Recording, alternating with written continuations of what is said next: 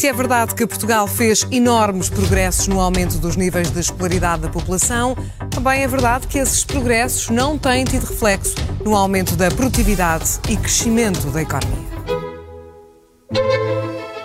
Viva! Está com o Expresso da Manhã. Eu sou o Paulo Baldaia.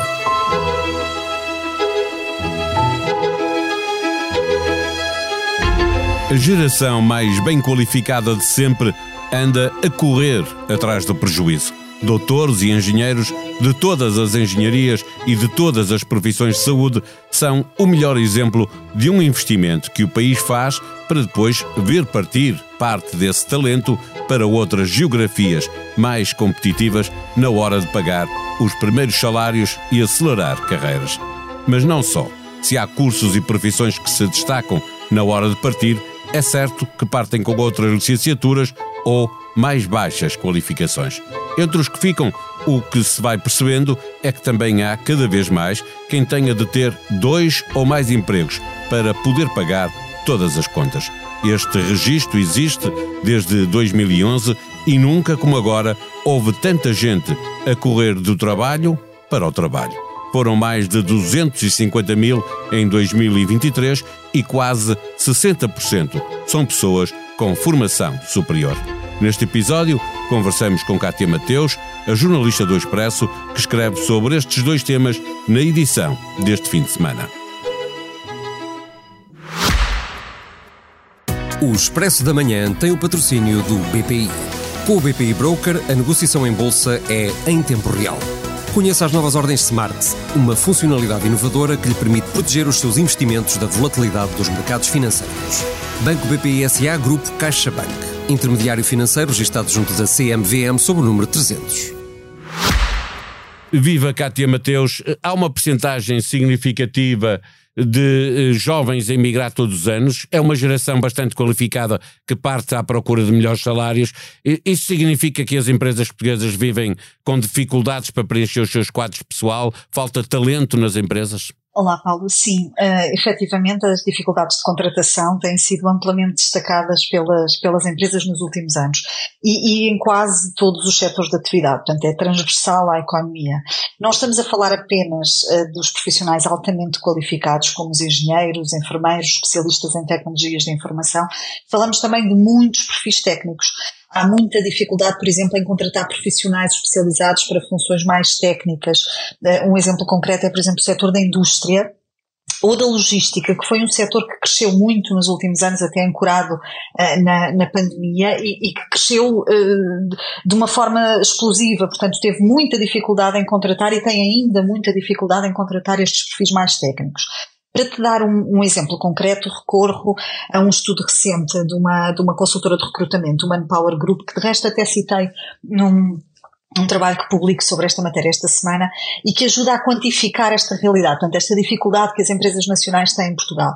Este inquérito que eles, que eles conduziram no final do ano passado em empresas nacionais, e falamos de pequenas empresas, médias empresas, portanto, de distintos setores de, de atividade, concluiu que 81% dos empregadores inquiridos registaram em 2023 dificuldades, grandes dificuldades em encontrar profissionais para as suas equipas, para as vagas que tinham em aberto. Portanto, 81% é um número enorme, uh, gigante. Quer dizer que a esmagadora maioria das empresas tem esta dificuldade. O número coloca Portugal na quinta posição do ranking mundial de países com maior escassez de talento. Portanto, daqueles em que é mais difícil uh, contratar. A imigração responde por parte desta dificuldade, mas a culpa, vá, chamemos-lhe assim, não é só da imigração. Um, a reconfiguração do emprego no país, eh, que se tornou mais qualificado, muito sustentado em tecnologia, com empresas a adaptarem os seus modelos de negócio para a transição energética e para a evolução tecnológica que temos assistido no, nos últimos anos, acentuaram muito o desfazamento entre a, entre a velocidade de renovação das competências dos, dos profissionais nacionais e as necessidades reais das empresas. Ou seja, em síntese, a procura de profissionais com competências muito específicas por parte das empresas nacionais está a aumentar a uma velocidade que é muito superior àquela que o país àquela que o país está a conseguir formar estes profissionais que as empresas precisam. E por isso a pressão para a contratação está a aumentar e continuará a aumentar nos próximos anos. Acresce que alguns desses setores eh, que estavas a falar onde falta talento estou a pensar nas profissões ligadas, por exemplo, às novas tecnologias, são setores onde há uma grande competitividade internacional. A falta de talento em algumas dessas áreas é, é geral, não é apenas de, de Portugal.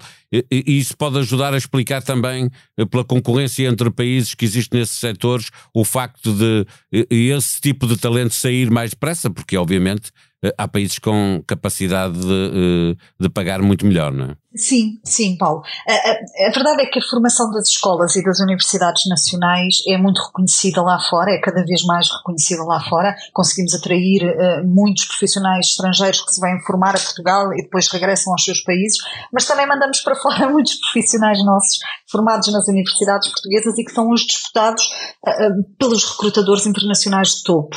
Uh, estamos, a verdade, no radar das empresas em processos de recrutamento que são cada vez mais globais. Portanto, as empresas cada vez mais recrutam fora do seu mercado, não é? Não, não olhamos só para a nossa comunidade mais imediata para encontrar talento. E não nos podemos esquecer também que hoje a contratação eh, de grande parte destas funções é, é, de facto mais do que local. A verdade é que as empresas portuguesas têm muito pouca margem para competir com os salários praticados, por exemplo, noutros países. Sobretudo no início de carreira, não é? E que se nota mais.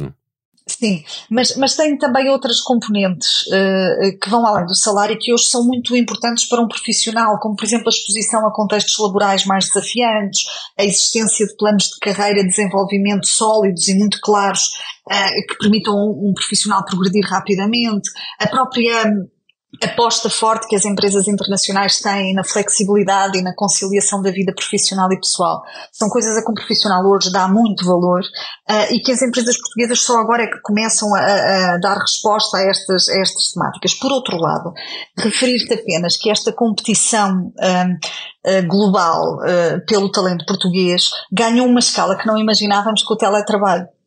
Isto porquê? Porque nós hoje temos uh, um, um, conjunto ou uma comunidade dos ditos imigrantes que o são sem sair do país. Portanto, há muitos profissionais portugueses a trabalhar remotamente, a partir de Portugal, para empresas estrangeiras por salários que são muitas vezes o dobro ou o triplo daquilo que as empresas portuguesas conseguem pagar. E isso eleva a, a competição pelo talento a uma outra escala que, que nós não imaginávamos há dois, três anos atrás, antes da pandemia. E, e, sem ser nesse contexto de teletrabalho, onde também existem muitos eh, que vêm viver para cá, mas continuam a trabalhar para, multis, eh, para multinacionais, eh, perguntar se o facto de, de, de, de poderem regressar ao, ao, país, mas também das empresas portuguesas poderem ter melhores condições de trabalho quando estamos a falar de gente já com muita experiência, se pode fazer com que Portugal possa ser mais competitivo e recuperar algum desse talento que vai perdendo a coisa da família, de, de sentir-se em casa, se atrai as pessoas de regresso?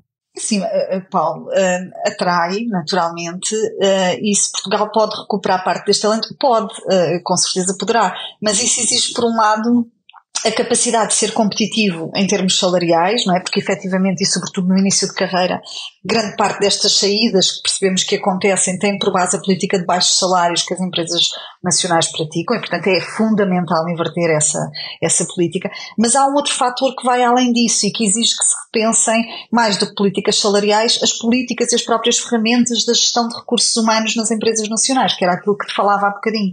Ah, ah, porque na decisão de imigração, nesta decisão de um profissional profissional sair do seu país e deixar para trás a sua família, pesam muitos fatores, entre eles naturalmente o salário, mas mais do que o salário, as novas gerações procuram hoje os tais contextos desafiantes que sabem que lhes vão permitir um crescimento e uma progressão muitíssimo mais acelerada na carreira do que aquela que encontram nas empresas nacionais, em que muitas vezes se entra numa empresa eh, e, e se eterniza na mesma função ou no mesmo cargo, sem uma perspectiva de uma promoção. Isso não, é? não está a mudar, Kátia? Eh, está mais lentamente do que seria desejável para que nós conseguíssemos não perder este comboio da, da, da competição pelo talento global, não é? Porque esta guerra do talento intensifica-se todos os anos. E a verdade é que nós não a estamos a conseguir acompanhar. Eh, é preciso aqui um fazer um sprint adicional nestas matérias, na matéria do propósito, da conciliação, da flexibilidade, da progressão profissional, são matérias muito críticas para as novas gerações. Novas gerações querem mais do que tudo.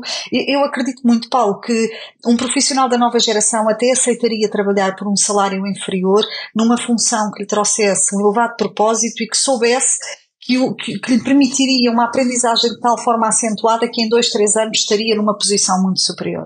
E se, se nós não temos nem bons salários, nem planos de progressão aliciantes, nem projetos desafiantes para estes jovens, não há como retê-los. Fica muito difícil, de facto. Ainda assim, uhum. nem todos partem, porque nem todos podem partir, e enquanto uns partem, outros têm de arranjar segundo emprego. É um segundo texto teu na edição deste, deste fim de semana. Há mais de 250 mil pessoas que passaram a acumular dois ou mais trabalhos. É entre os que têm menores qualificações e os que concluíram o secundário eh, que mais cresce, mas ainda assim bem mais de metade uh, uh, destes 250 mil têm formação uh, superior. De que realidade é que estamos a falar? O que é que se passa aqui? É verdade, Paulo. É, é, precisamente isso que mostram os dados que, que, foram fornecidos ao Expresso pelo, pelo Instituto Nacional de Estatística esta semana e que uh, dão conta uh, de que em 2023, um ano que foi fortemente impactado pela incerteza económica, com a inflação ainda muitíssimo elevada e, e subidas contínuas da, da, taxa de juro colocaram sob pressão, uh, sobretudo os profissionais com, com, com créditos à habitação, por exemplo, o número dos que precisaram de encontrar um plano B ou um segundo emprego para equilibrar as contas aumentou 7%. Portanto, há neste momento, ou havia no final do ano passado, uh, mais de 251 mil profissionais nestas condições. É um número mais elevado uh, desde a atual, desde 2011, que foi o ano em que se inicia a atual síntese estatística do INE, e o que os números nos mostram é que, embora os licenciados representem mais de metade do universo total do duplo emprego no país, o que também se pode explicar pela reconfiguração das qualificações a que assistimos nos últimos anos. Portanto, nos últimos anos uh, o número de licenciados aumentou muito e, portanto, é normal também que esta proporção seja, seja maior. E, como estávamos a falar há pouco, no início da carreira os salários são baixos, portanto é preciso ter para pagar as contas é preciso mais que um emprego, não é? Exatamente. E, portanto, aquilo que, que, os números nos mostram é que foi entre os trabalhadores com menor grau de qualificação, eh, com qualificações ali no ensino básico, portanto, até ao terceiro ciclo do ensino básico, que o duplo emprego mais aumentou entre 2022 e 2023. E estamos a falar de um crescimento de quase 11%. Foram 10,8% só neste grupo. Eh, portanto, o que isto significa é que, infelizmente, para muitos portugueses, o salário que recebem ao final de cada mês não é suficiente para pagar as contas e, e é necessário olhar-se para isto, é necessário um, acomodar uma, uma, mudança nesta, nesta dimensão salarial uh, dos portugueses para que não se perca este, este, no fundo, este comboio que, que eu acho que estamos a perder um bocadinho para outros países. Um, porque depois é muito mais difícil trazer de volta estas pessoas quando saem do que, do que se calhar travar a sua saída com algumas mudanças estruturais e estratégicas.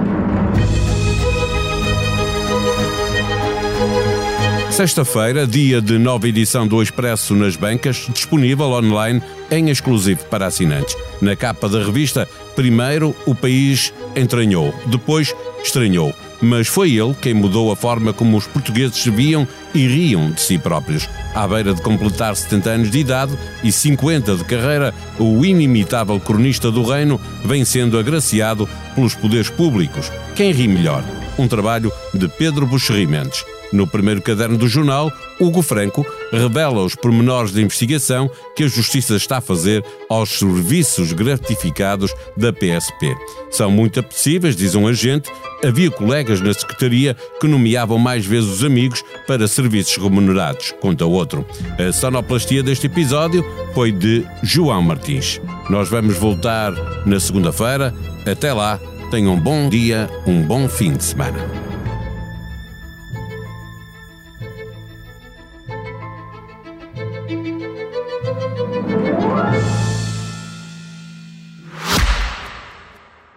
O Expresso da Manhã tem o patrocínio do BPI. Com o BPI Broker, a negociação em bolsa é em tempo real. Conheça as novas ordens Smart, uma funcionalidade inovadora que lhe permite proteger os seus investimentos da volatilidade dos mercados financeiros. Banco BPI SA Grupo CaixaBank. Intermediário financeiro registrado junto da CMVM sob o número 300.